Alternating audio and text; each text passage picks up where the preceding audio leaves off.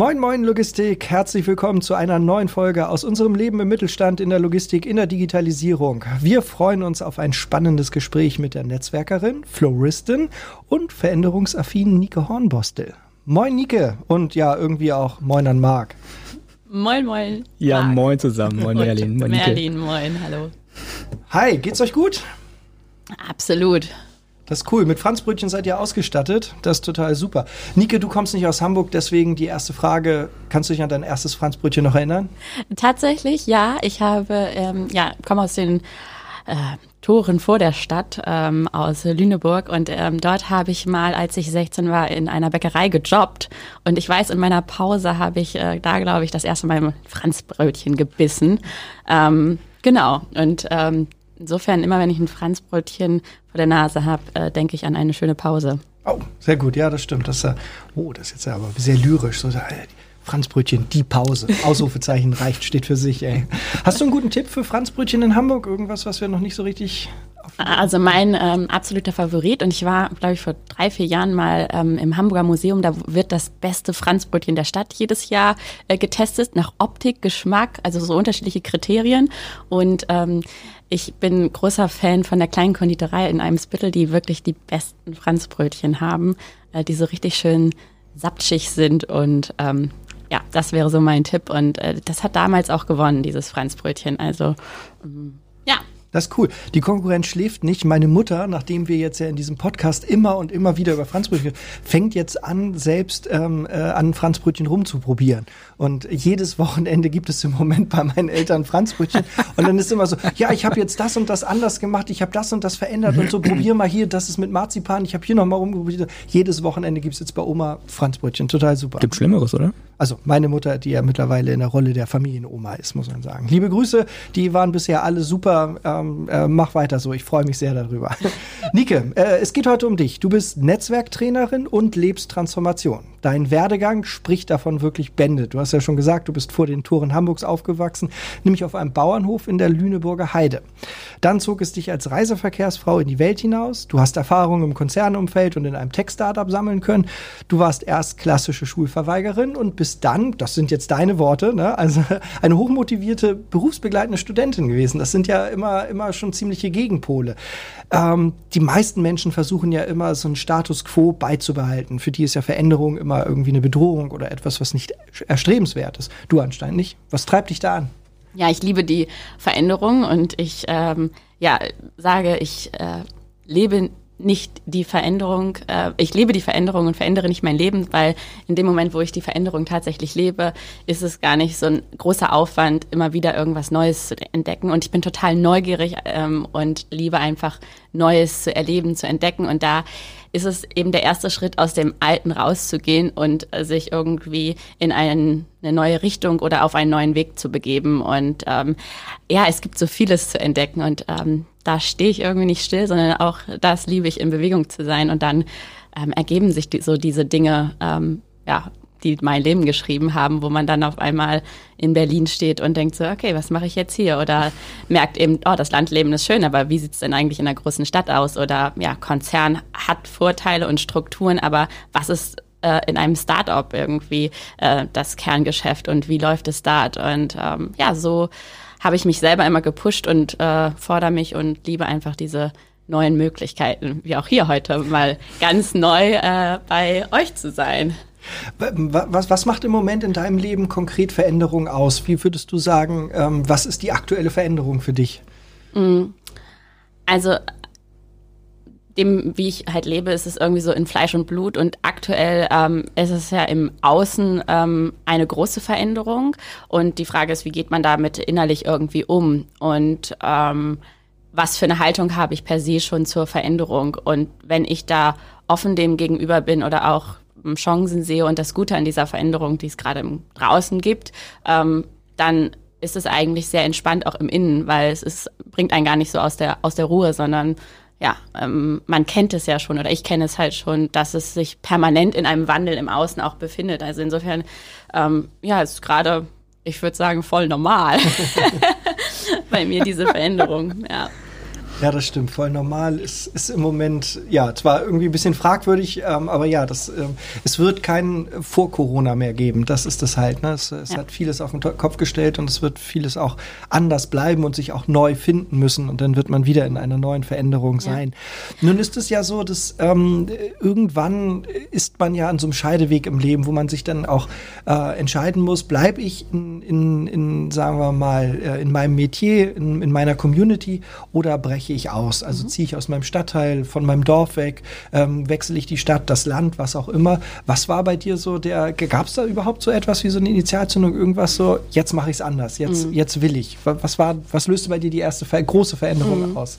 Ja, also die, die erste große Veränderung war ähm, nach meiner, ja, nach dem System Schule, ähm, wie du es eben schon beschrieben hast, was nicht so mein System war, war irgendwie für mich klar, genau, ich will die Welt entdecken und ähm, ich will raus, was mache ich jetzt irgendwie?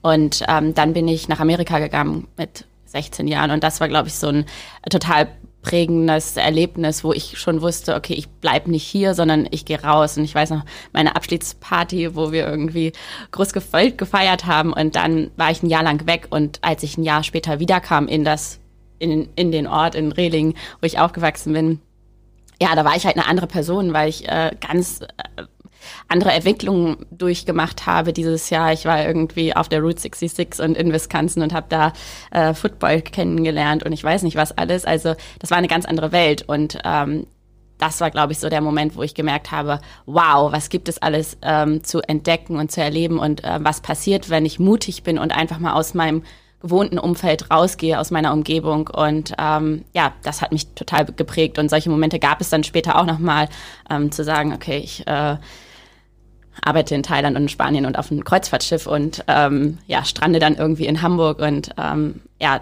aber ich glaube, der Schlüsselmoment war, war dieses Austauschjahr. Mhm. Ich glaube auch, Hans Roth hat jetzt erst in so einem Buch Unverfügbarkeit auch über genau das Thema gesprochen. Dass, ähm, der, also er behandelt mehr so dieses, ähm, äh, dieses Phänomen, dass übers Internet und die Digitalisierung so viele Erfahrungen und Eindrücke schnell verfügbar sind, dass aber das Leben eigentlich aus der Unverfügbarkeit besteht, diese zufälligen Kontakte. Ähm, er geht aber auch darauf ein, dass äh, um sich zu verändern, um neue Dinge aufnehmen zu können, muss man selbst sich halt auch öffnen können und halt auch in so eine, in so eine Resonanz treten. Und das bedeutet natürlich, wenn ich etwas etwas in meinem Leben verändern möchte, ähm, dann, dann muss ich es halt auch zulassen, dass mich Dinge auch ergreifen und berühren können. Mhm. Jetzt nicht körperlich, sondern einfach, mhm. dass ich mich halt ähm, anderen Dingen gegenüber öffne. Und gerade mhm. wenn man natürlich äh, für ein Jahr lang aus seinem, ähm, sagen wir, angestammten, aus seiner angestammten Community raus ist und sich einer anderen Kultur mit all der, mit, mit, mit all der Andersartigkeit im Denken, im Verhalten tagtäglich, im Umgang miteinander öffnet, verändert das einen. Und das sind, glaube ich, die wesentlichen Dinge, das glaube ich jedenfalls, und da hat er das auch schön rausgearbeitet, gearbeitet, dass es schon darum geht, das zuzulassen, dass ich mich auch verändere, dass, dass äh, Impulse auf mich einwirken. Das bedeutet jetzt nicht, dass ich einfach willenlos mich in, in eine Ecke drängen lasse oder in eine Richtung drängen lasse, sondern dass ich es einfach zulassen muss, andere Dinge mal zu erleben, um dann beurteilen zu können, ob ich das gut oder schlecht finde. Das gehört ja auch noch so ein bisschen mhm. dazu. Ne? Ja, also genau, ich ähm, merke gerade so eine, so eine Gänsehaut irgendwie ist total stark beschrieben. Es ist so, dass ich sage, ja, Zufälle, es fällt halt dann etwas zu, wenn es fällig ist. Ne? Und in dem Moment äh, war das scheinbar, ja, bei mir fällig, dass ich auch, oder auch die Menschen, die Begegnungen, wir haben gesagt, wo wir uns kennengelernt haben, ähm, war das Zufall oder ist es einfach auch jetzt wieder fällig, dass man sich äh, ja wieder auf einer anderen Ebene begegnet? Und ob ich es danach dann tatsächlich bewerte oder ich glaube, ich ordne es so ein bisschen ein ähm, und bin dann aber auch schon offen für die nächste Veränderung. Also und habe irgendwo ja meine Erfahrung und Veränderung heißt irgendwo auch Erinnerung und das, woran ich aufgrund von meinen Erfahrungen mich erinnere, bin ich dann auch weiterhin offen für neue Veränderungen. Also so ist die, die Haltung, also ja. Ich kann das gerade voll gut nachvollziehen. Ich war mal zwar nur zwei Wochen in LA und Long Beach, aber als ich dann den ersten Tag wieder hier war, habe ich mich echt so anders gefühlt. Also so vor allem alles um mich rum hätte sich verändert, obwohl ich einfach nur zu Rewe zum Einkaufen gegangen bin. Es war mhm. so, als wäre das ganz anders, als es vorher war. So zwei Wochen. Mhm. Das war, aber wo wir gerade bei Veränderungen sind, Veränderung, die größte Veränderung im Unternehmen ist ja seit Jahren die Digitalisierung. Was bedeutet Digitalisierung denn für dich? Ähm, gute Frage, danke. Es ist Digitalisierung ist irgendwie Alltag, Flexibilität und Freiheit für mich. Also ähm, die mög neue Möglichkeiten, auch ähm, sein Leben zu gestalten und auch Digitalisierung, also macht mein Leben leichter. Ähm, es gibt ja die ja, Technologien auf unterschiedlichen Ebenen, ähm, die mir einfach ja mein, mein Alltag erleichtern ähm, und dann auch meine Arbeit erleichtern ähm, und auch totale Innovation, weil durch diese Digitalisierung habe ich die Möglichkeit auch ja global im Kontakt, im Austausch zu sein und auch ähm, ja Dinge zu tun, an die ich vor irgendwie zehn Jahren nicht hätte denken können, unter anderem in einem Podcast zu sprechen. ähm, ja, genau. Also es ist äh, und diese Freiheit, wenn ich es einfach so mobil nutzen kann oder auch die ähm, ja, Open Source Lösungen, Softwaren, die die ich so täglich nutze, ähm, machen es möglich, dass ich letzten Endes auch überall arbeiten kann ne? und mit unterschiedlichen Menschen, was ich eben auch liebe. Also gar nicht mehr in meinem kleinen Kosmos irgendwie bin, sondern auch ähm, ja heutzutage ja ohne einen großen Aufwand mit Menschen, mit anderen Kulturen oder ähm, anderen Erfahrungen in Kontakt kommen kann. Ich glaube, das finde ich auch wirklich eine tolle Antwort, was Digitalisierung ist, weil das so auf so einer, auf so einer ja, vernetzten Ebene auch ist und, und gerade das, diesen Kontakt mit anderen Menschen. Ich finde das auch, habe ich so noch gar nicht drüber nachgedacht, aber es ist halt auch, was mir so gerade in den Sinn kam, war, ach, das gibt es auch noch. Na, das stimmt. Das ist so ein, so ein Aspekt, den ich bisher noch nie so richtig betrachtet habe. Aber das ist eigentlich das richtig Spannende ja auch, wenn ich mal überlege, wie viele Einflüsse man über die Digitalisierung heute hat, die man vor 20 Jahren so nicht bekommen hätte. Einfach indem ich in, in den sozialen Netzwerken zum Beispiel einen Post lese, ob das jetzt meine Meinung ist oder nicht, spielt ja gar keine Rolle. Aber der, alleine dieses, ach, das gibt's ja auch noch, mhm. ne, diese Sicht gibt es auch noch, diese mhm. Perspektivenvielfalt, die sich einbietet, das ist natürlich total toll. Muss man natürlich annehmen, ne? wenn man natürlich irgendwie ähm, äh, ganz hart dafür kämpft, in seiner Blase zu bleiben und, und nur das wieder gespiegelt zu bekommen, was man selbst als Meinung rausposaunt, dann ist es natürlich ähm, sehr, sehr einseitig mhm. und, und auch langweilig, aber das stimmt. Ja, gut. Wichtig ist auch dabei bei der Digitalisierung wissen, wie ich es einsetze und wie ich damit umgehe. Ne? Also im Prinzip es als ein Werkzeug zu sehen und nicht, dass mich diese Digitalisierung bestimmt, sondern dass ich eben die Digitalisierung nutze. Und ähm, ich glaube, äh, auch jeder Hörer, jede Hörerin da draußen benutzt es irgendwie alltäglich oder diese Kommunikation, ne? ob wir jetzt über irgendwelche äh, Social Media Kanäle sprechen oder ähm, mal eben auf dem Weg hier, also her kann man oder auf unterwegs kann man irgendwie ähm, nochmal seine Frau anrufen, seinen Partner anrufen oder ähm, ja, es muss gar nicht ganz global gesagt sein, sondern auch schon diese Vorteile, die es einfach im Alltag schafft. Das ist eher das Kleine, aber das Große ist halt auch, und ich glaube, das ist was, was für mich auch relevant ist, diese großen Schritte, ähm, die die Digitalisierung uns ermöglicht. Also tatsächlich, wenn wir jetzt über künstliche Intelligenz sprechen oder die Urlaubsreise nach LA, irgendwie setzen wir uns in Zukunft nur noch irgendeine Brille auf und können damit an Orte reisen. Ähm, das sind halt auch Technologien oder ähm, andere ähm, ja, Dinge, wie gesagt, vor zehn Jahren hätte ich heute nicht daran denken können und wahrscheinlich in zehn Jahren gibt es Möglichkeiten in der Mobilität oder sowas, ähm, die halt auch ohne die Digitalisierung und diese Technologien gar nicht möglich waren. Und dann, ja, weiß ich nicht, fliegen wir hierher oder so. So, Hobby-Raumfahrer hat natürlich auch die Möglichkeit, sich mit anderen Flat Earthern zu verbinden und darüber zu diskutieren, warum die Erde eine Scheibe ist den Schuh mit dem Raum, also Raumfahrtenthusiast, ja, das ziehe ich mir an. Der ganze verschwörungstheoretische Quatsch oder was, das ist ganz sicherlich nicht meine Welt, du Kasper. Ey. Worauf sollten Führungskräfte bei der digitalen Transformation besonders achten, deiner Meinung nach? Keine, ja. keine Kasper einzustellen. Zu spät. Ja, eigentlich ähm, passt das ganz gut, dieser äh, Kasper, auf die individuellen Bedürfnisse, ne? also ähm, einzugehen und als Führungskraft eben den Menschen abzuholen dort, wo er steht und ähm, vorzubereiten, auch ein Vorbild zu sein und ähm, ganz genau ähm, die Bedürfnisse der Einzelnen zu kennen und darauf einzugehen. Und auch das in der Zeit der Menschen, die sie brauchen. Also ähm, beziehungsweise ähm, da den Raum für zu schaffen und ähm, die Menschen ja darauf vorzubereiten, im Gespräch zu bleiben, glaube ich. Das ist auch super wichtig, ähm, so wie die Chancen und die positive Haltung zu formulieren zu der digitalen Transformation, weil das, was ich gesehen und gelernt habe, beziehungsweise häufig in Organisationen auch ähm, feststelle, ist, dass es da eine gewisse Angst gibt, weil es halt eine Unbekannte ist, ne? Und das ist ungewohnt. Und ähm, erstmal das, was uns irgendwie fremd ist, macht uns auch so ähm, aus unserem, ja, aus unserer Evolution erstmal so ein bisschen Angst, je nachdem. Und da halt die Aufgabe der Führungskraft Mut zu machen und eben tatsächlich das Potenzial, was dahinter steckt. Ne? Also auch hier in der Logistik ganz klar zu kommunizieren, was das einfach für Vorteile sein können, wenn wir die digitale, äh, digitale Transformation leben im Alltag und ähm, auch dafür offen sind. Du sagst es gerade schon, wo ähm, Potenziale sind, sind oft auch Hürden und Barrieren. Was ist in deiner Auffassung das größte Problem in der Umsetzung davon?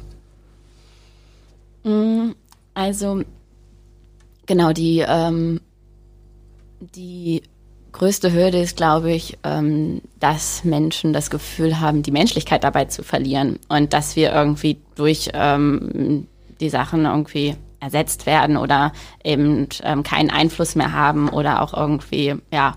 Ähm, und ich glaube, das ist halt auch eine, eine große Herausforderung für, für die Führungskraft, damit umzugehen und ähm, ja, da diese Chancen, so Potenziale ähm, aufzudecken. Wie kannst du dabei helfen? Ähm, ah, das ist äh, natürlich äh, ganz einfach. Also ich habe da unterschiedliche Methoden, einfach diese Veränderungsebenen durchzugehen und auch die Kommunikation zu fördern, interne Netzwerke zu fördern und dann eben offen darüber zu sprechen. Ähm, auf eben, ich habe da so ein eine Methodik von dem Hanseatischen Institut. Ähm, das sind sieben Ebenen der Veränderung und dort auf jeder Ebene, also Umgebung, Fähigkeiten, Verhalten, der Identität, der Überzeugung und auch der Vision, ähm, zu schauen, wo sie, wo sie stehen und was dementsprechend dort es bedarf, um, ähm, um den nächsten Schritt zu gehen. Genau, da ähm, stelle ich schlaue Fragen und äh, wir kommen zu guten Lösungen in der Regel und zu zufriedenen ähm, Ergebnissen, dass man einfach doch mit mehr Vertrauen und ähm, Zuversicht dann auch diesem Thema gegenübersteht und auch die Vorteile da einfach sieht. Genau. Nun habe ich dich ja vorstellen dürfen als Floristin. Ich hoffe, das ist richtig ausgesprochen. Ja. Ähm, was macht eine Floristin? Ja, also äh, das ist ein äh, eigenkreiertes Wort tatsächlich. Also es ist kein geschützter Begriff. Und ich wollte früher, als ich klein war, gerne mal Floristin werden. Also klassisch äh, die Blumen, die mir auch heute noch sehr viel Freude machen. Ähm, und ähm, tatsächlich ähm, daraus abgeleitet, ich sehe einfach eine bunte Welt und Vielfalt. Und das ist auch die Lösung für viele Dinge, einfach eine Diversität, eine Vielfalt zu haben. Und dieser, ja, so ein Blumenstrauß voller Fähigkeiten irgendwie. Das ist so das eine ähm, Teil von diesem Wort. Und dann tatsächlich das andere, was ich eben schon gesagt habe, dieses äh, permanente, die Veränderung anzunehmen und ähm, in den Flow zu kommen. Ähm, beim Aufwärmen haben wir auch darüber gesprochen, irgendwie, wenn wir einfach so das annehmen und ähm, gar nicht mehr dagegen ankämpfen, sondern irgendwie so eine Hingabe dem Ganzen gegenüber haben, das jetzt gar nicht nur im Bezug auf die digitale Transformation, sondern für mich auch in allen anderen Lebensbereichen, in dem Moment, wo ich, wo ich gewisse Sachen loslasse und in diesen Flow komme, dann fühlt sich das so natürlich an und so, ähm, ja, so viele Möglichkeiten, die dann da irgendwie aufploppen. Und deswegen ist es dieses einfach keep going und bleib bei dir und dann kommt es irgendwie alles schon zu einem, was man vorher losgelassen hat. Und ähm, das ist so ein bisschen meine Erfahrung. Und wie gesagt, dieser Blumenstrauß hat mich so kreiert, dieses, ja, Menschen dabei zu begleiten, in ihren eigenen Flow zu kommen oder auch Organisationen ähm, und Unternehmen, die einfach ähm, ja gerade vor einer Veränderung stehen und ähm, da vielleicht die eine oder andere Hürde haben, denen so ein bisschen diesen ersten Schritt, der immer die größte Überwindung ist, mitzugeben und Mut zu machen, um dann halt auch größere weitere Schritte ähm, gehen zu können. Ich glaube, das ist ganz wesentlich, weil Digitalisierung ist ja halt auch ein Thema, was nicht immer reibungslos und ohne Probleme funktioniert. Das ist natürlich schön, ähm, wenn man, wenn man äh, am, am grünen Tisch einfach entscheiden kann, so und so kann man das machen. Ähm, und dann kommt die Wirklichkeit und das konfrontiert dann die Pläne immer damit.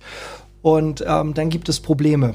Und die muss ich die muss ich irgendwie umgehen. Ich muss Lösungen dafür finden. Und ähm, ich darf dann nicht vor, vor einem Problem zurückschrecken und denken, um Gottes Willen, äh, äh, so geht das ja nicht, wie ich mir das vorgestellt habe. Ja, aber das ist das Normale. In der Natur ist es ja auch, wenn wir einen Baum beim Wachsen zuschauen würden, So viel Zeit hat nun keiner. Ähm, aber sehen wir ja auch, dass sich der Baum immer den Gegebenheiten anpasst. Er wächst auch um Dinge herum und, und integriert Dinge, wenn die im Weg sind. Ähm, am Ende ist das ja so, dass ich vor diesen Problemen nicht weglaufen kann, sondern ich muss die entweder integrieren oder muss sie umgehen. Und mhm. das ist ja genau dieses, was dann passiert, wenn ich im Flow bin. Mhm. ich glaube, dass das Wesentliche dabei ist ja, ähm, dass man sich daran auch, auch einfach bewusst macht, ähm, wa warum willst du dich sorgen? Ist das ein Problem? Ja. Kannst du es lösen? Ja, mhm. dann brauchst du dir keine Sorgen machen. Mhm. Kannst du es nicht lösen, brauchst du dir auch keine Sorgen machen, mhm. dann musst du nur mit den neuen Gegebenheiten um, mhm. umgehen. Das hört sich natürlich sehr, sehr lapidar an, aber am Ende ist es manchmal auch so einfach, dass man dann halt sagt, ja, das geht einfach nicht. Genauso wenig wie, wie wir äh, ohne Hilfs technische Hilfsmittel fliegen können mhm. oder ähm, wie wir verhindern können, dass äh, in Hamburg ähm, gerade das Wetter wieder nicht so pralle ist, wie man es irgendwie gerne hätte, ähm, äh, muss man sich da mit den Gegebenheiten einfach abfinden und das halt einfach auch laufen lassen. Ich glaube, das ist mhm. auch gerade für die Digitalisierung wichtig.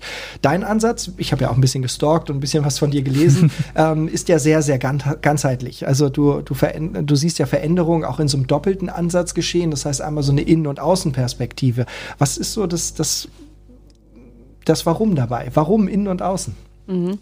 Ähm, ja, Genau, ganzheitlich und auch, ähm, ich, ich habe gerade noch so einen Impuls, auf diese Natur und auf dieses Problem einzugehen. Ich äh, behalte diese äh, Frage mit dem Innen und Außen, da gehe ich gleich nochmal drauf ein, aber das ist für mich ein totaler Mentor, auch die Natur. Und äh, der Baum wächst nicht schneller, wenn wir dran ziehen. Ne?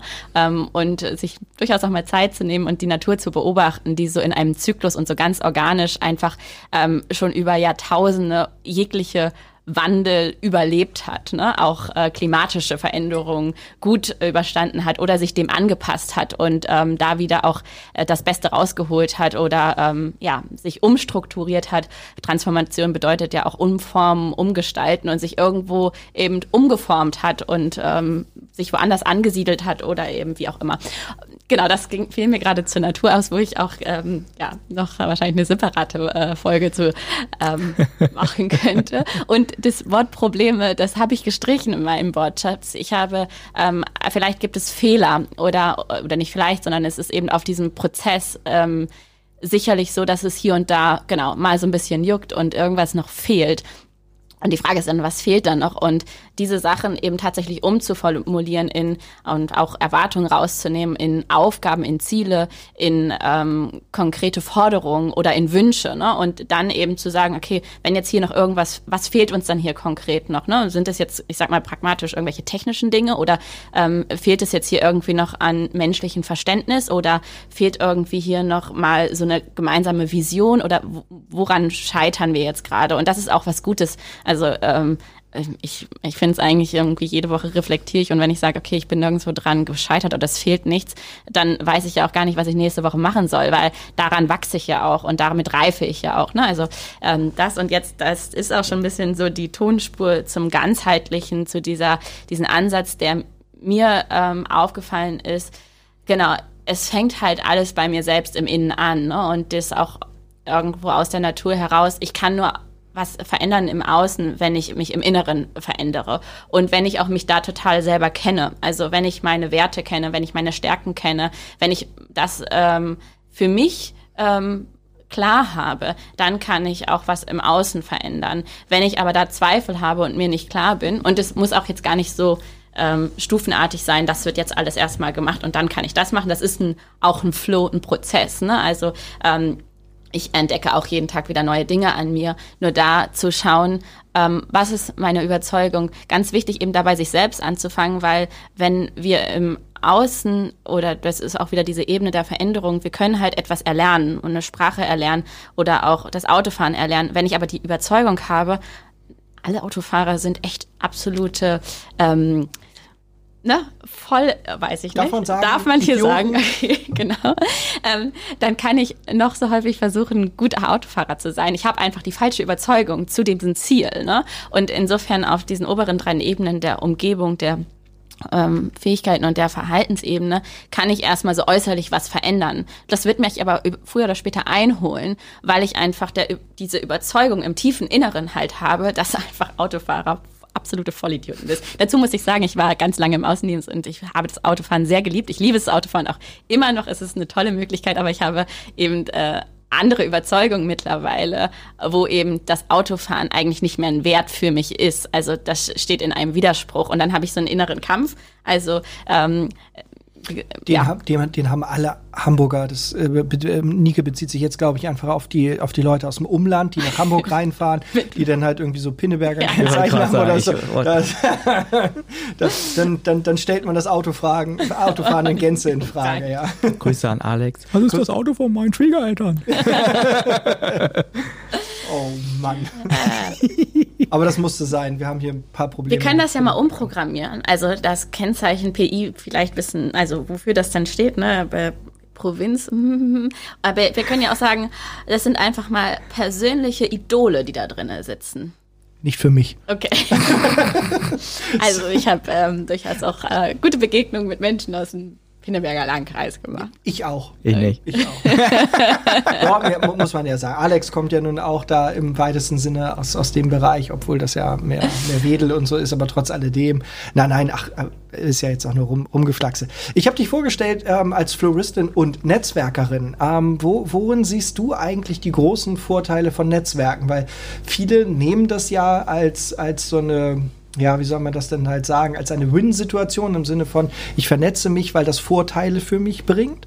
Ähm, aber es gibt ja auch noch eine andere Sicht darauf. Und ähm, mhm. was, was, wie siehst du, wie siehst du das? Was ist der Vorteil von Netzwerken? Mhm. Ja, genau. Ähm, der, der Vorteil ins Netzwerk ist erstmal, wir können was geben, wir können was reingeben. Ne? Also gar nicht den Vorteil, den ziehe ich raus, sondern das sollte so Prio 1 sein, ähm, weil wir als sozialer Mensch und Wesen ähm, es einfach lieben, gewisse Dinge zu teilen. Ne? Also ob es das Franzbrötchen ist oder unterschiedliche Getränke, einfach mal gemeinsam etwas zu teilen und ähm, was reinzugeben. Ähm, das ist so mal der erste Schritt. Ähm, und wenn ich etwas reingebe, dann kommt es automatisch irgendwie doppelt zurück. Und ähm, meine Erfahrung im Netzwerk und die großen Vorteile da sind, es gibt da auch Studien und Netzwerkmanagement. Ähm, wir sind über sechs Personen eigentlich alle miteinander verbunden. Das ist dann auch wieder der ganzheitliche Ansatz.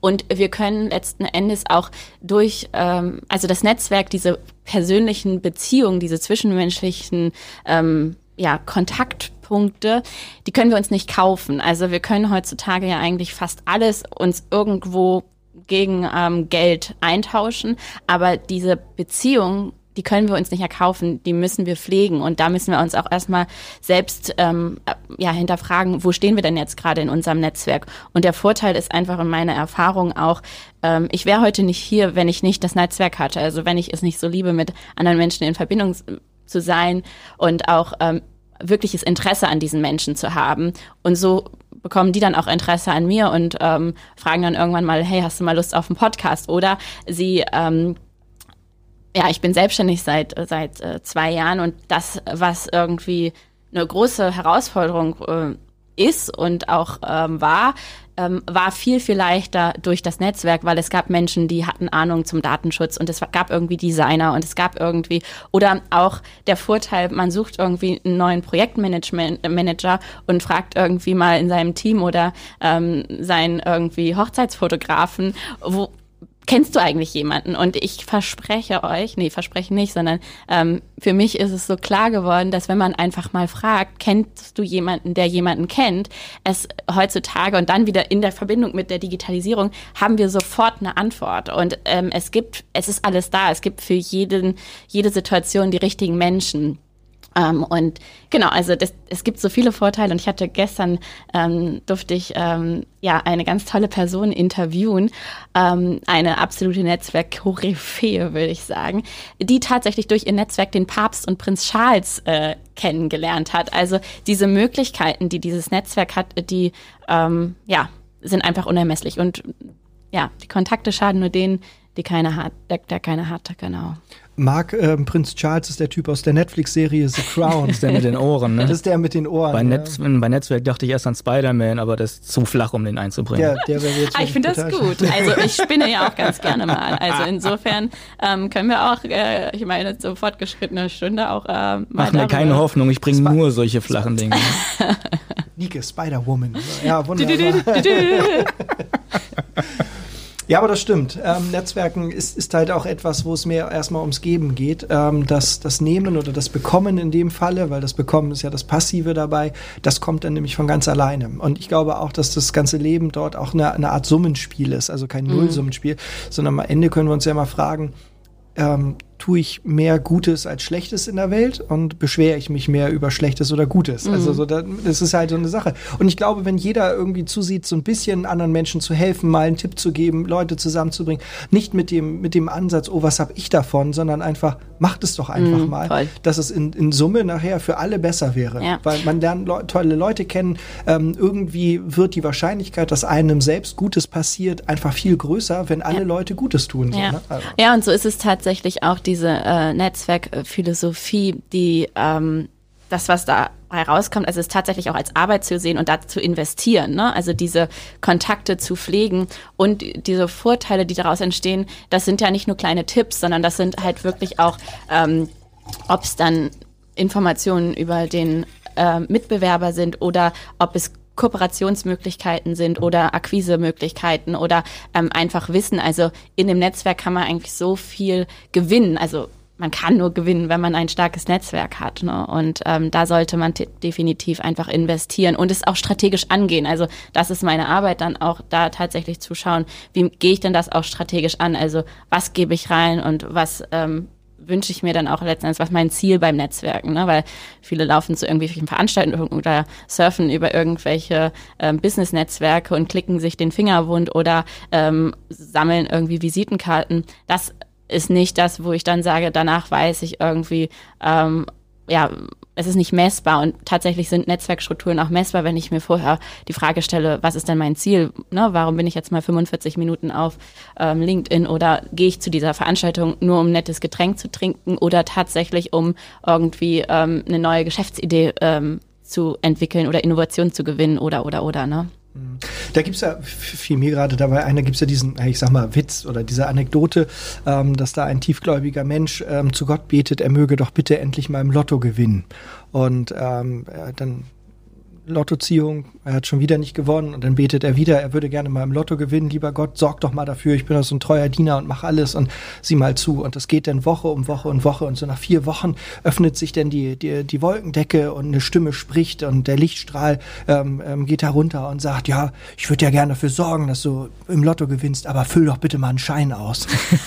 Ähm, und das ist, glaube ich, auch so das Thema beim Netzwerken. Ja. Ne? Man, die, die Leute erwarten immer, dass irgendwas in ihrem Leben passiert und machen ja. oftmals gar nichts. Und ähm, äh, beim Netzwerken geht es, glaube ich, also für mich persönlich geht es immer nur darum, andere Menschen kennenzulernen und auch neue Geschichten zu hören. Weil mhm. ich, ich, ich, ich, empfinde das als so bereichernd, wenn Menschen mir einfach aus ihrem Leben was erzählen. Und das sind manchmal Anekdoten, die sind witzig, manchmal sind die geht so, manchmal, manchmal sind die extrem langweilig, so das gehört ja. auch alles dazu. Aber ab und an ist da halt so ein, so ein, so ein, ja, so ein richtiger Rohdiamant oder vielleicht sogar ein geschliffener Diamant Diamant schon bei, wo man denkt, Alter, das ist genau mein mm. Problem. Da denke ich seit drei Monaten drüber nach. Ne? Mm. Ähm, wie kann man das irgendwie anders angehen? Und, und deine Lösung hört sich für mich im Moment so toll an. Mm. Ich cool, vielen Dank dafür. Und das ist halt das. Ne? Je mehr ich mich halt mit anderen Leuten vernetze, je mehr ich von anderen Menschen auch höre, desto mehr lerne ich über die Welt und über bestimmte Vorgänge, auch so über bestimmte Systematiken und äh, kann, kann da ganz viel nachher auch für mich draus ziehen. Und wenn ich nachher den einen oder anderen einfach mal zusammenbringe, ist das auch nicht schlecht. Ne? Also das hilft es ja total, auch. also ich mache das total gerne, dass man dann irgendwie sagt, hey, du musst mal unbedingt mit dem sprechen oder ihr solltet euch mal unbedingt irgendwie kennenlernen. Und ähm, hatte gerade noch so einen Punkt. Ähm, kommt er wieder? Kommt er wieder? Ach so, ja, genau. Wo du sagst, okay, die Geschichten von den einzelnen Menschen, die so spannend sind und was ich dabei lerne. Also ich lerne im Netzwerk auch super viel über mich selber und ich finde auch gerade diese Menschen, die eigentlich auf den ersten Blick so langweilig oder die, die mir eine langweilige Geschichte erzählen, ähm, auch total spannend, weil die Menschen haben meistens wirklich ähm, danach ein, also ein Netzwerk, was lange weilt. Ne? Also da wirklich ähm, es gibt ja diese, kennt ihr auch diese Menschen, die genau eine Story nach der nächsten und die irgendwie hin und her springen und sowas, die sind halt sehr entertainend und kurzweilig. Ich liebe die auch. Ich kann manchmal auch sehr gut in diese Rolle springen. Und dann, ich wollte auch nie langweilig sein. Und jetzt habe ich mich mal gefragt, warum nicht? Und dann denke ich so, ja, weil ich es einfach diese Abwechslung so liebe und ja die Veränderung so liebe. Und deswegen bin ich so gerne kurzweilig. Aber ich habe diese Vorteile von diesen langweiligen Menschen auch wirklich gelernt zu schätzen und ähm, zu sagen, ja, okay, es braucht eben auch in einem gut funktionierenden Unternehmen durchaus oder auch in meinem privaten Umfeld Menschen, mit denen ich einfach mal richtig gut chillen kann oder mit dem man Langeweile einfach mal nichts macht. Sonst, äh, ja. Okay, genau, ich- also die Mischung macht's. Ich springe jetzt mal kurz in die Rolle des Anekdotenerzählers. Soll mir auch, auch recht.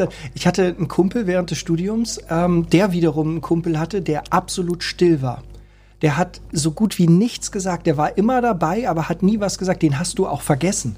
Na, und ähm, äh, das war so oft, dass wir irgendwie im Auto saßen und die ganze Zeit gequatscht haben und der saß hinten auf der Rückbank und irgendwie nach 20 Minuten hat er was gesagt und alle haben sich beide, also wir beide vorne, haben uns mega verjagt. Oh, du bist ja auch noch da, sorry, du, du redest so wenig. Oh, ich weiß, das ist mein großes Problem. Und ähm, die hatten das damals halt auch oft so, also mein Kumpel und er, die haben sich, also der eine hat den anderen angerufen, wenn die nach Hause kamen nach der Schule und dann stand das Telefon auf Lautsprecher gestellt, einfach nur angeschaltet da und ähm, hat dann halt auch, die, beide haben dann irgendwie am Rechner gedaddelt und und und und und und einmal war das so, da kam seine Freundin dann vorbei und ähm, das Telefon lief halt noch so, ne? aber der Typ hat halt nichts gesagt ne? und mein Kumpel hat dann mit seiner Freundin gesprochen und geschlafen und so, das alles so und das Telefon war und irgendwie abends um neun sagte sein Kumpel dann, ja, ähm, du, ich gehe jetzt ins Bett. und ungelogen. Ja, der hat viel erfahren. Der hat viel erfahren, ja. Zu viel vielleicht. Ja, war, war Ja. irgendwie witzig, als das Ein- dann alles rauskam. Ja, das ist halt diese, er hat es vielleicht irgendwie als Problem definiert, dass er still ist, aber das kann halt auch eine totale Stärke sein, weil, ähm, ja, ich meine, wer kann das schon von sich behaupten? Ich habe meinen besten Freund ähm, mal so den ganzen Abend begleitet. In Nett allen ausgedrückt. Phasen. Nett ausgedrückt. Oh, okay. Ja, ko- kommen wir jetzt ein bisschen ins Praktische. Ne? Ja. Das Jahr, neue Jahr beginnt für uns Ja. alle und ähm, das, das Typische, was viele Leute machen, ist ja auch mit Vorsätzen ins Jahr zu starten. Und das bedeutet ja oft auch eine Veränderung. Ich höre auf zu rauchen, äh, ich beginne Sport, also das kann ja immer was Positives, was Negatives, Konnotiertes sein. Ähm, und äh, da ist jetzt die große Frage, wie startet man eigentlich zielführend Veränderungen für sich? Ob jetzt mit guten Jahr Neujahrsvorsätzen oder halt generell, wenn man halt sagt, ach, mich stört schon seit Jahren Punkt, Punkt, Punkt, jetzt will ich es verändern. Was sind so Tipps da von dir? ähm, erstmal sein Ziel zu kennen. Ne? Also, wo will ich hin? Diese Frage sich zu beantworten, damit beginnt es eigentlich, ähm, diese Veränderung. Weil wenn ich nicht weiß, wohin, dann weiß ich auch nicht, was ich tun soll. Und äh, dann dieses Ziel so mal zu reflektieren und zu sagen, okay, was ist denn das Gute daran, dass mein Ziel jetzt noch gar nicht erreicht, also dass ich mein Ziel noch nicht erreicht habe, weil auch das Rauchen kann für etwas gut sein. Ne? Also ähm, wenn man dann irgendwie abrupt aufhört zu rauchen, das aber mich eine total entspannte Phase oder es, ich habe irgendwie auch immer eine gute Zeit, ist gesellig zum Rauchen oder sowas, ähm, dann muss mir bewusst sein, vielleicht war das das Gute daran. Und wenn das jetzt wegfällt, dann ähm, habe ich vielleicht auf einmal gar nicht mehr diese geselligen Momente oder bin nicht mehr so entspannt oder sowas. Also auch da dann zu gucken, ähm, was sind negative Konsequenzen, wenn ich das Ziel erreicht habe? Ne? Ähm, wie zum Beispiel, also es gibt ja viele, die sich sagen, ah, ich wünsche mir oder 2021, ähm, ob neuer Job oder neuer Partner oder ähm, noch ein Kind oder sowas, aber auch zu überlegen, was sind das für negative Konsequenzen, wenn ich das Ziel erreicht habe. Ne? Also wenn ich einen neuen Job habe, dann bekomme ich halt nicht mehr irgendwie freitags nachmittags irgendwie ähm, die gute Mische serviert oder ähm, Ja. ähm, oder dann ähm, bekomme ich, wenn ich einen, einen Partner habe oder sowas, dann kann ich halt nicht mehr das Single-Leben zelebrieren, ne? was ich vielleicht auch so genieße. Also immer sich auch zu fragen, was ist mein Ziel und dann diese Vorsätze und auch zu überlegen, warum habe ich das Ziel, also was das Gute aus 2020, was ich mitnehmen möchte, also was auch bleiben soll und ähm, was sind dann vielleicht auch Folgen und Konsequenzen, weil ich werde erst anfangen, was zu verändern, wenn ich mir auch diesen Konsequenzen bewusst bin, ne? weil ja, vielleicht es gibt eine ist eine größere innere Stimme, die dann irgendwie sagt, so ja, aber diesen Freitagnachmittag, ne, den zelebriere ich jetzt hier seit sieben Jahren. Ich weiß gar nicht, also ja, das welches anderes Unternehmen gibt mir die Möglichkeit, so entspannt ins Wochenende zu starten. Welches Unternehmen gibt mir die Möglichkeit, meinen Alkoholismus so zu zelebrieren? Alkoholismus. Du, weißt du, du bist jetzt seit fünf Monaten hier. Ne? Ich habe das noch nicht einmal mitgekriegt, dass du am Glas irgendjemanden beeindruckt hast. Ne? Und dann erzählst du sowas. Weil du immer zu früh Feierabend machst. Oh, das wäre oh, oh, oh, oh, okay, da sprechen wir später nochmal. Ich bin mal still und höre zu. Ja, da da gibt es irgendwann die Sondersendung, die wollten wir ja eh nochmal machen. Irgendwie Grün, Ja. Grünkohl essen oder Rosenmontag oder so. Brauchen wir nur mal einen guten Grund, dass wir so ein bisschen betreutes Trinken machen können. Das wäre wirklich super. Lass Corona mal abflächen, abflachen, dann können wir auch diese Sendung aus der Kneipe mal machen. Das, oh, das machen wir auf jeden Fall. Ähm, äh, wobei wir jetzt ja schon. Äh, Alla Ina Müller. Aller, ja, wir haben ernsthaft drüber nachgedacht, weil ähm, wir haben äh, nach einem Jahr Franzbrötchen, muss man sagen, Franzbrötchen cool, tipptopp, alles super. Aber ähm, irgendwie wäre es Zeit für was Neues und deswegen ähm, führen wir nächste Woche, übernächste Woche auf Lütt und Lütt ein. Hm. Und dann gibt's Bier und, und Schnaps. Ja, und da so. bin ich ja froh, dass ich jetzt hier noch das Franzbrötchen mitnehme. Wir haben uns das nicht getraut, dir das anzubieten, muss ich ehrlicherweise sagen, weil das natürlich dann halt auch, naja, also ob eine Dame da Bock drauf hat, irgendwie ähm, Bier und äh, Helbing irgendwie auf dem, auf dem Freitagvormittag. Na, da sind wir jetzt ja bei Klischees. Es Wir hatten noch viel höflich- es frechere ist- Sachen es im Kopf. ist hö- höflich, höflich, höflich gemeint gewesen. Wir wollten da niemanden kompromittieren. ähm, am Ende geht's aber auch hier bei uns natürlich um Veränderungen, genauso wie für viele andere Leute. Wenn es nun darum geht, in einem Unternehmen, in einem Team etwas zu verändern, dann ist es ja so, dass diese Veränderung, ich entscheide das als Führungskraft vielleicht, aber die Auswirkungen äh, umfassen nicht nur mich und mein Leben, wie bei den Neujahrsvorsätzen, sondern es betrifft ja auch das Leben von anderen Menschen, von meinen Mitarbeitern. Und diese Veränderungen für Mitarbeiterinnen und Mitarbeiter, die sind ja unter Umständen für die gefühlt ziemlich einschneidend. Und wie gehe ich damit um? Ähm, wie begeistere ich andere Menschen dafür, sagen wir mal, Veränderungen, die von, von außen kommen, anzunehmen und begeistert mit aufzunehmen. Das ist ja das große Thema bei der Transformation. Ähm, also ähm, es ist ja gut, wenn man eine Idee hat, aber du musst ja die Menschen begeistern, damit sie diese Veränderungen in die Welt tragen, damit sie dann halt aus der Idee hin zur Wirklichkeit werden. Wie mache ich das? Ja, also du darfst die Menschen äh, mitnehmen, ne? Und du musst sie nicht mitnehmen, sondern du darfst sie mitnehmen, weil das ist ja ein ganz tolles Gefühl, wenn so eine ganze Gruppe anfängt, irgendwie sich zu bewegen. Und das erste ist genau diese Euphorie, diese Begeisterung erstmal zu teilen und zu, zu verbreiten.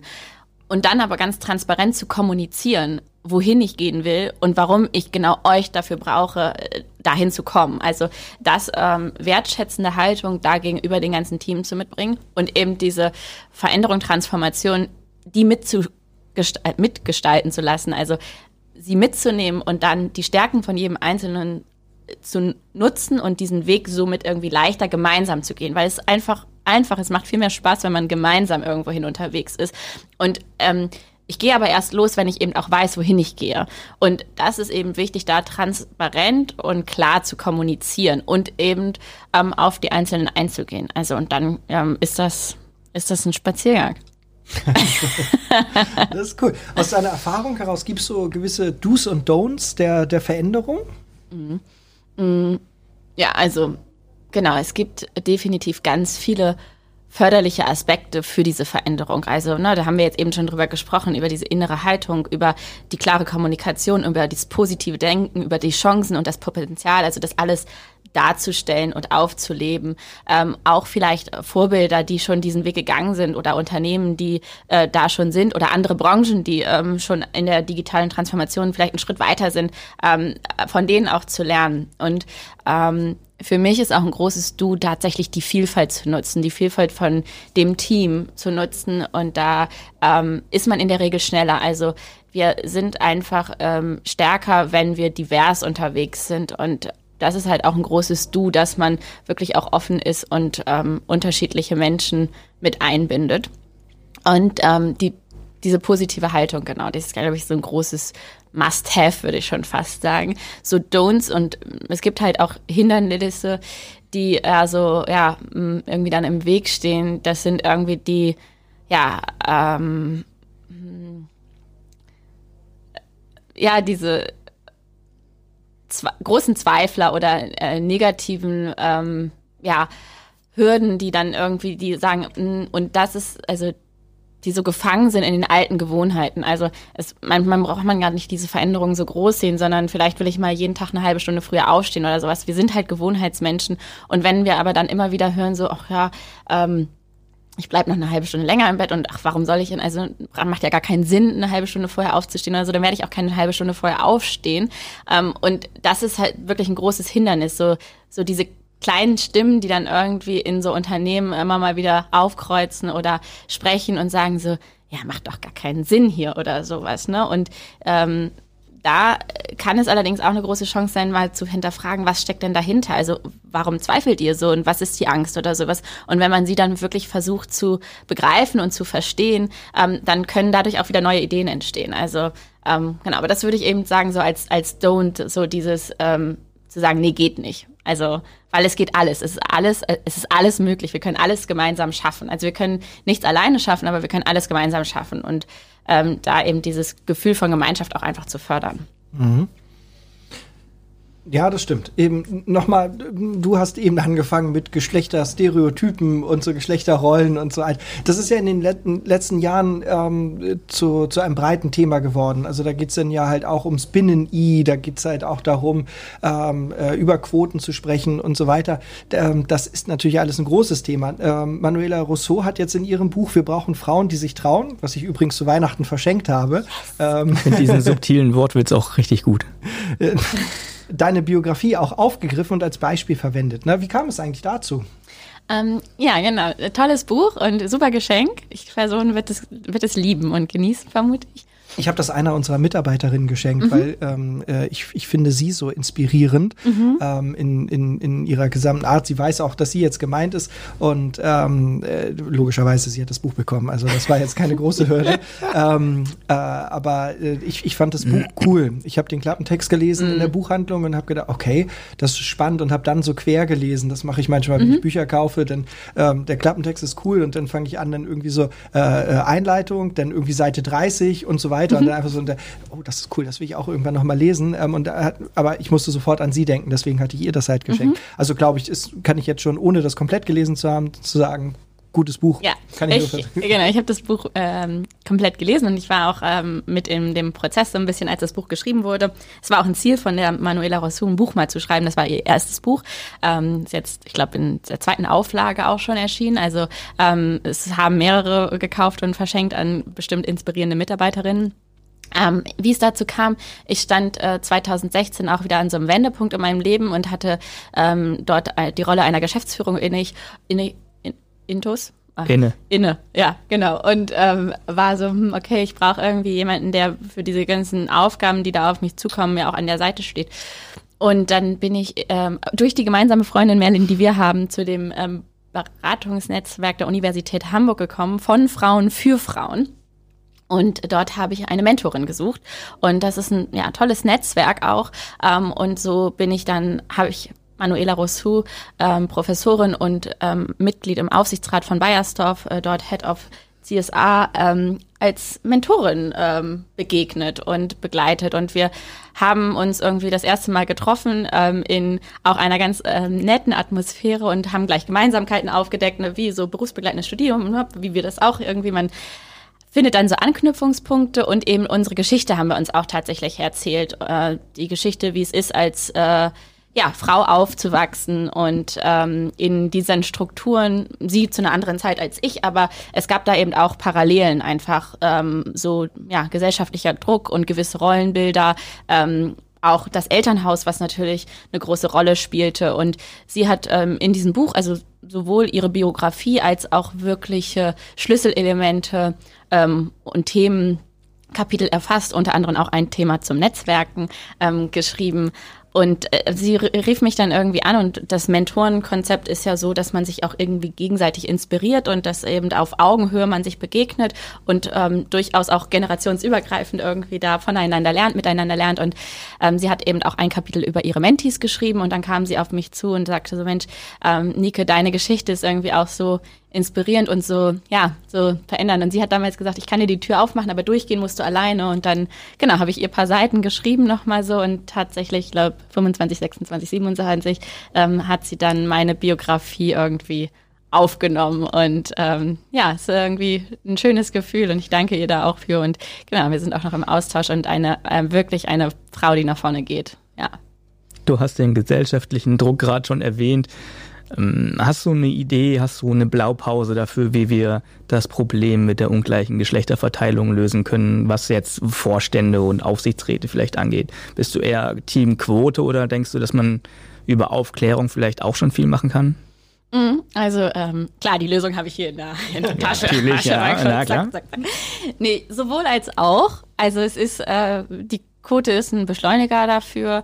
Ähm, es sollte allerdings ganz klar über die Kompetenz ähm, zu der Diversität kommen. Und ich glaube, da sind wir schon auf einem guten Weg auch. Also es ist ja auch, es bringt ja auch Vorteile für das männliche Geschlecht, ähm, dass ähm, ja wir da einfach ähm, auch auch eben auch dem männlichen Geschlecht sagen, was das für Vorteile sind, wenn mehr Frauen in den Aufsichtsräten oder im Vorstand sind, wie zum Beispiel bei Vodafone die äh, großartige Anna, die dort auch einfach einen spektakulären Job macht. Ähm, aus, ähm, ja, wo wir wieder bei Digitalisierung wären, die einfach da offen für ist und auch Menschen für abholt. Und ich glaube gerade auch die Digitalisierung braucht äh, die weiblichen Fähigkeiten. Ne? Und ähm, das ähm, wäre, also ich komme jetzt wieder schwafel ein bisschen wieder ab, aber es ist irgendwie mir noch eine Herzensangelegenheit, das zu sagen.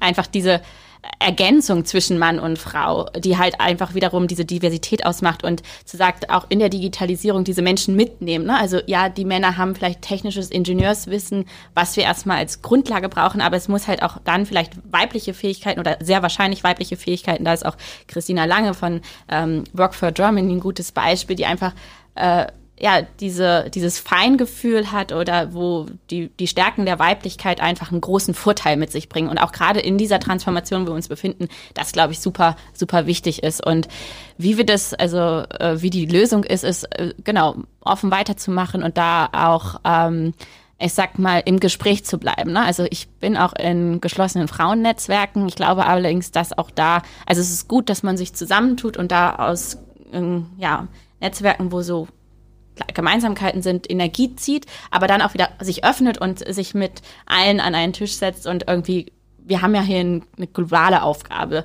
zu lösen und die wird weder die Frau noch der Mann lösen, die werden wir halt nur gemeinsam lösen und auch so in der Familie. Ähm, das, es löst nicht die Mutter ähm, die kompletten Care-Themen oder sowas, sondern es gilt halt auch heutzutage auch der Vater und der Vater wusste lange Zeit nicht, wie schön es ist, eine Elternzeit zu haben oder sowas. Und ich glaube jetzt, wenn man das so, also man kriegt, ich kriege es im Freundes- und Bekanntenkreis mit, dass mehr und mehr auch mal ganz klar die, die Väter diese Möglichkeit äh, ja, bekommen und das Schöne auch daran zu sehen. Also das Rollenbild verändert sich ja auch und ich finde, glaube ich, wichtig ist einfach da im Gespräch zu bleiben und ähm, ja, gute Vorbilder auch zu haben. Und es gibt super coole Unternehmen, jetzt äh, nochmal zu Tandemploy oder es gibt auch Frauen, die ähm, Business Angels sind oder investieren und diese, diese äh, Geschichten auch schon den Kindern zu erzählen. Ne? Also und auch die Medien, die da was machen, die halt nicht mehr irgendwie nur noch rosa und blau oder sowas ähm, vorgehen, weil vieles passiert auch im Unbewussten. Also dieser gesellschaftliche Druck, von dem ich gerade gesprochen habe,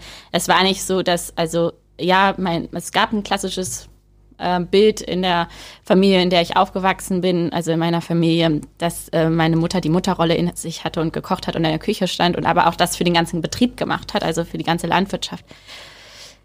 Ja, komme ich jetzt schon wieder ins. Wir leben davon. Zieh durch. Hol ordentlich aus. Ich sehe gerade, ja, okay.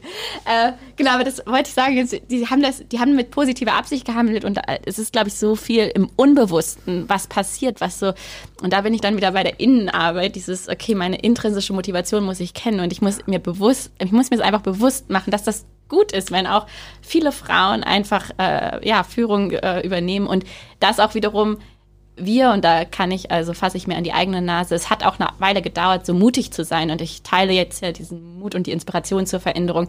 Aber erstmal diesen Mut zu bekommen, weil der ist, der wird uns halt nicht in die Wiege gelegt als Frau. Ne? Und das ist halt, glaube ich, also ich weiß es ja nicht, aber ich glaube, es ist schon ein anderer Weg als Frau, diesen Mut und dieses, ähm, ja, diesen Mut zu, zu führen, Macht zu haben, Sachen zu sagen und ähm, nicht nur freundlich zu lächeln und zu winken. Ähm, ja. Das heißt, du nimmst. Oh Gott, ich dachte, Marc sagt jetzt ungut auszusehen. Digga. Nein, äh, ich, ich glaube, was, was ähm, in der Gesellschaft ein, eins der Grundprobleme ist, die ursächlich dafür sind, dass es ähm, die, diese Diskussion heute überhaupt noch gibt, ähm, ist, dass die Leute nicht verstehen, dass Mann und Frau nicht gleich sind aber gleichberechtigt sind. Mhm. Weil es gibt einfach ähm, genetisch bedingt ähm, äh, Dinge, die bei den meisten Frauen, das kann man ja auch nicht verallgemeinern für alle, aber ich glaube, dass ähm, die meisten Frauen bestimmten Kriterien entsprechen und die meisten Männer. Das merkt man gerade so im, im, Umgang mit Kindern. Männer sind halt die, die dann halt sagen, nö, dann lass ihn doch vom Dreier springen.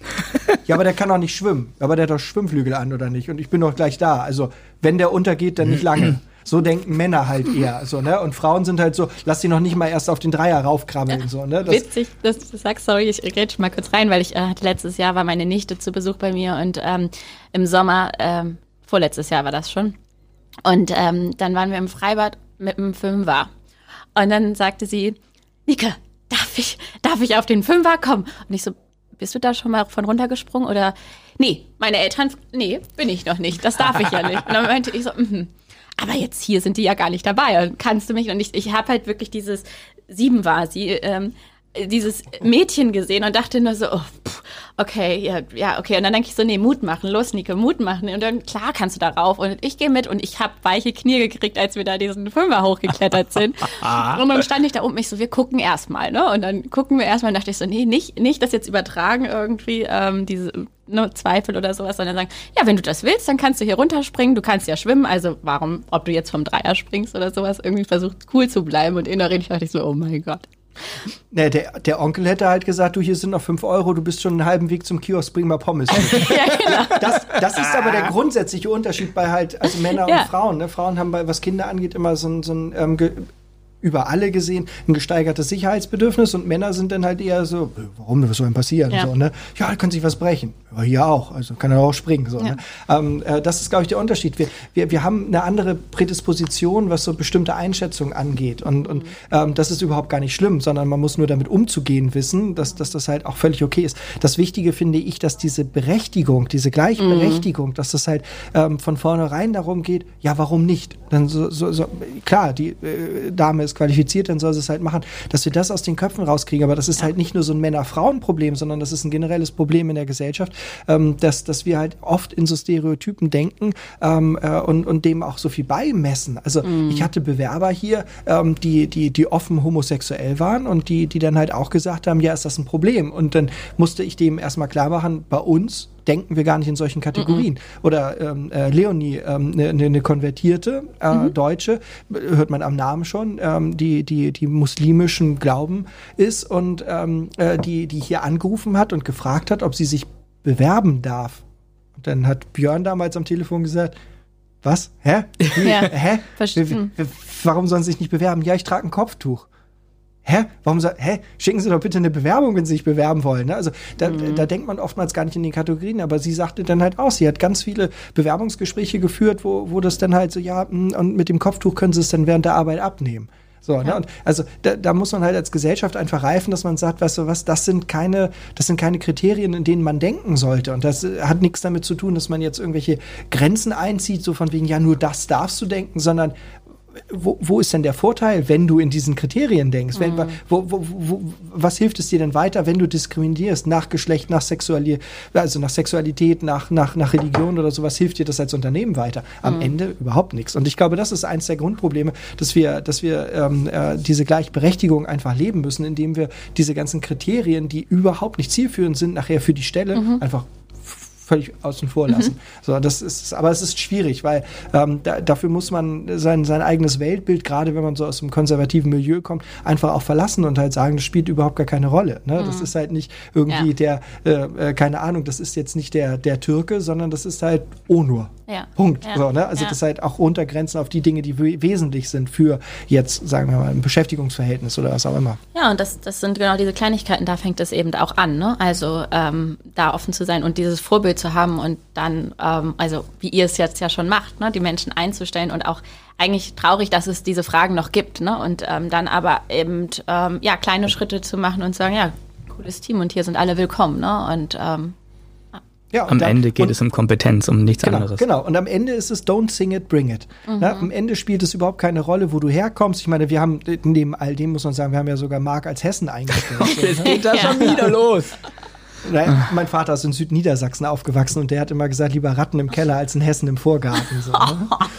Und ähm, ja, aber das spielte für uns keine Rolle, weil wir irgendwie festgestellt haben, Marc ist ein guter Typ so ne? und er macht seinen Job hervorragend ähm, und äh, mehr Lob gibt es nicht. Also Ich fange gleich an zu weinen, also hör aber los auf. Obwohl, das, das finde ich total schön. Also das Lob, und das ist tatsächlich super wichtig, ähm, was so viel macht. Ne? Also es sind auch da diese Kleinigkeiten, die so ein Team, also zu mehr, ne? don't sing it, bring it, habt ihr gerade gesagt, und diese Kompetenzen, ja, aber das Miteinander ist halt wirklich auch so dieser Schlüssel. Also man sagt, okay, wenn wir gemeinsam irgendwie diesen Erfolg haben und sowohl der Junge als auch, also Tante und Onkel und das kleine Kind, alle haben dann also woher sie kommen, leuchten im Augen, wenn es dann am Ende ein cooles Ergebnis ist. Ne? Und das ist auch so schön. Und ich, also äh, steht auch für, das Ergebnis ist viel besser und es leuchtet viel mehr, es ist sogar vielleicht schneller erreicht, wenn es genau diese Diversität gibt. Ne? Und wir sind jetzt ja gar nicht mehr nur bei Mann, Frau, sondern auch bei Jung, Alt, bei ähm, wo immer auch her, ne? Hessen, Niedersachsen, ähm, ich weiß nicht was. Und ähm, genau, das ist, glaube ich, was, was äh, ich auch gerne nochmal teile. Nimmst du dieses ganze Thema in deiner Arbeit als so ein Alltagsproblem wahr? Also du, du hast ja mit unterschiedlichsten Unternehmen schon zu tun gehabt, mit unterschiedlichsten Menschen, Organisationen und, und, und. Hast du das schon mal wirklich erlebt als Alltagsproblem? Wie verstehe ich nicht diese Frage? ähm, ja, ich kenne Situationen, wo ich ähm, auf meine Weiblichkeit reduziert wurde. Definitiv. Also ähm, das war allerdings vor, also nicht Alltag jetzt, sondern das war vor acht Jahren. Ich erinnere mich an eine ganz eine Situation, da werde ich jetzt noch total perplext, äh, was mir da passiert ist. Ähm, heutzutage nein, nicht mehr so, weil ich damit ganz anders umgehe und auch eine Stärke habe, gelernt habe, damit umzugehen, dafür zu stehen und auch diese Vorteile mir bewusst bin. Ne? Und ähm, eben auch das ähm, ja, ich in den Netzwerken wo es typisch hanseatisch zugeht oder wo er der ähm, weiße alte Mann ist, auch gerne bin, weil ich das auch ähm, als auch große Chance sehe, dort mitzumischen. Und ähm, das ist für mich irgendwie ja auch eine, eine Aufgabe, eine Herausforderung. Aber ja, wenn es keine Herausforderung gibt, dann brauchst du auch keinen Mut. Und ich teile ja Mut. Also ich habe auch Mut, da nach vorne zu gehen und das zu genießen wir wollen mit unserer Arbeit ja alle irgendwas bewegen oder verändern. Äh, hast du eine große Hoffnung für die Zukunft? Was würde dich glücklich machen, wenn die Zukunft in diese Richtung geht? Hast du irgendwas, irgend so ein, ein Sinnbild der perfekten Ausrichtung oder der, der perfekten Entwicklung? Also ja, ich habe so ein Bild, ähm, wo es wirklich äh, so eine bunte Truppe gibt, die irgendwie die Zukunft gestaltet. Und ähm, ich bin total glücklich, äh, wenn ich Menschen begleiten darf, die irgendwie einen, einen Wunsch haben oder die eben vor einer Veränderung stehen oder nicht nur Menschen, sondern aber ich spreche mal von Menschen, weil in den Unternehmen sind es auch am Ende das, der einzelne Mensch oder die, das Team oder so. Und wenn ich denen auf, mit auf den, etwas auf den Weg geben konnte, etwas teilen konnte und sie eben auch, ähm, ja, offen in diese Zukunft gucken und da gemeinschaftlich dann irgendwie feiern und zelebrieren. So ein, so ein Bild habe ich, das macht mich glücklich. Dann, ja. Nike, die Corona-Krise hat ja für uns alle auch weitreichende Veränderungen äh, im letzten Jahr mit, mit sich gebracht. Wir haben äh, über andere ähm, äh, Umgebungen auf der Arbeit gesprochen. Äh, ähm, mit Homeoffice und so wird sich hier auch, auch dauerhaft viel für uns ändern. Aber auch im Privaten hat sich natürlich der, der Fokus ganz schön ähm, äh, anders gesetzt. Wir haben das Problem, dass wenn wir Kinder im Haushalt haben, dass der Betreuungsanteil erheblich größer und intensiver wird. Ähm, wir müssen die Kinder ganz anders fordern. Im Umgang mit Kollegen und Freunden sind wir anders aufgestellt als heutzutage. Ähm, aber ähm, äh, all dieser, auch viel Leid und auch Missstände, die so irgendwie bestehen, ähm, sorgen ja nur dafür, dass ähm, wir den Fokus so ein bisschen verlieren. Es gibt aber auch ohne die Pandemie noch viele, viele große Probleme in unserer Gesellschaft und halt viel zu tun, was wir so tun, also was wir verändern und verbessern können. Diese Arbeit wollen wir gerne unterstützen. Wir haben im letzten Jahr ähm, zum Beispiel das Kinderhospiz Sternbrücke oder das Straßenmagazin Hinz und Kunst unterstützt, aber auch die Tafeln in Hamburg und vor allen Dingen, das war mir persönlich wichtig, weil es bei mir in der Nachbarschaft ist, der Kindertreff Treff Oldenfelde. Da gibt es so Hausaufgabenhilfe und äh, Kinder aus sozial schwachen Familien kriegen Mittagessen. Ähm, all das, wir können die nur im Moment finanziell unterstützen. Und ähm, viele solche Organisationen, nicht nur die, ähm, und aber auch insbesondere die ehrenamtlichen Helferinnen und Helfer, die dort tätig sind, die leisten ja Großartiges für unsere Gesellschaft. Die sorgen ja dafür, dass die Welt, in der wir leben, einfach eine bessere wird und dass hier und da das Leid ein bisschen gemindert wird. Und ähm, dieses Jahr haben wir uns dazu entschieden, ähm, auch weil wir massiv faul geworden sind. Wir wollen halt nicht mehr für diese Organisation laufen wie im letzten Jahr. Das war wirklich anstrengend. Ähm, Deswegen haben wir uns überlegt, unsere Gäste entscheiden jetzt, welchen gemeinnützigen Organisationen ähm, wir Geld ähm, äh, ähm, spenden. Und deswegen für jeden Gast, den wir hier im Podcast äh, begrüßen, spenden wir ähm, 100 Euro und der Gast entscheidet, wo das hingeht. Deswegen, Nike, wohin und warum geht deine Spende? Ja, vielen Dank. Ich finde das eine ganz großartige äh, Idee und danke für das Engagement und ähm, ja, auch die all die Organisationen, die du gerade genannt hast, super. Ähm, ich habe auch, ähm, finde es eine Chance auch da, äh, ich habe mir überlegt, wen, wen, wen gehen, an wen gehen die 100 Euro und es gibt so viele tolle Unternehmen, ähm, Unternehmen, Initiativen und Vereine und ich muss an dieser Stelle nochmal sagen, es gibt auch tolle Stammtische von Frauen, wo großartige Frauen sind, die sich engagieren sehr stark. Ähm, ich habe da an Gobanio und es gibt einfach unterschiedliche Bedürfnisse. Gobanio ist ähm, ein Duschbus, die machen vieles für Obdachlose. Und dann gibt es Frauenmacht, die sich einfach auch einsetzen für die Stimme der Frau. Ähm, und diese Damen, die da äh, das gegründet haben, sind in meinem Stammtisch. Deswegen an dieser Stelle ein kurzer, kurzer Gruß. Und ähm, ich habe mich dennoch ähm, entschieden, für die Stadtinsel hier in Hamburg das Geld zu spenden, weil es gibt ähm, ja über 60.000 Kinder in Hamburg, die unter der Armutsgrenze leben und dieser Verein sorgt dafür, dass es den Kindern und Jugendlichen ähm, gut geht und einen Raum schafft, wo sie einfach sich connecten können, gestalten können, ähm, wo sie einfach Kind sein dürfen und neugierig die Welt entdecken dürfen und ähm, sich wohlfühlen dürfen. Genau. Und da gehen die 100 Euro hin. Eine tolle Initiative. Großartig. Ähm, googelt mal Stadtinsel Hamburg. Ich habe es mir durchgelesen. Es ist wirklich ein beeindruckendes Projekt, was die dort gestartet haben.